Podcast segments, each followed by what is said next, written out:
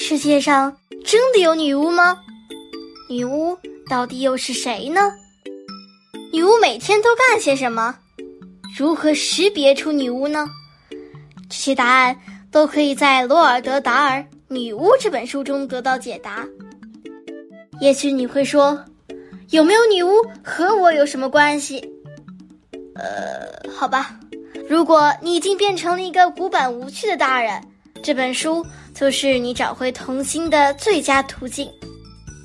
那么，在《女巫》这本书中，作者罗尔德·达尔到底讲了一个怎样离奇的故事呢？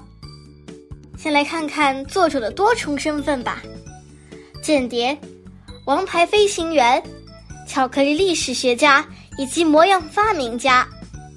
他是《查理与巧克力工厂》、《马蒂尔达》和《好心眼巨人》等精彩故事的作者，以上三部都被翻拍成了电影。到今天为止，他依然是众多孩子心目中最会讲故事的那个人。书中的我和姥姥去著名海滨城市伯恩莫斯的一家华丽旅馆里度假，为训练姥姥送给我的两只小白鼠，我去了一个秘密地点。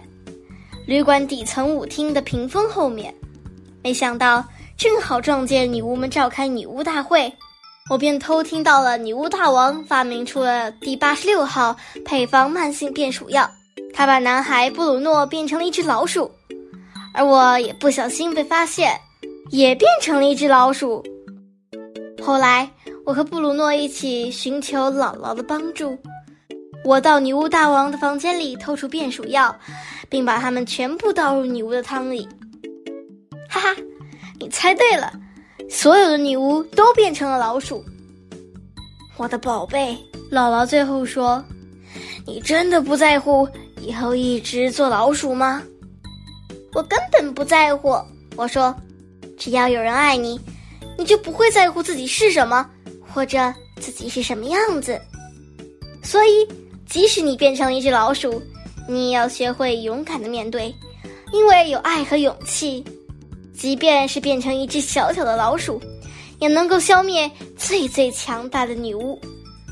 记住，亲爱的，一切皆有可能。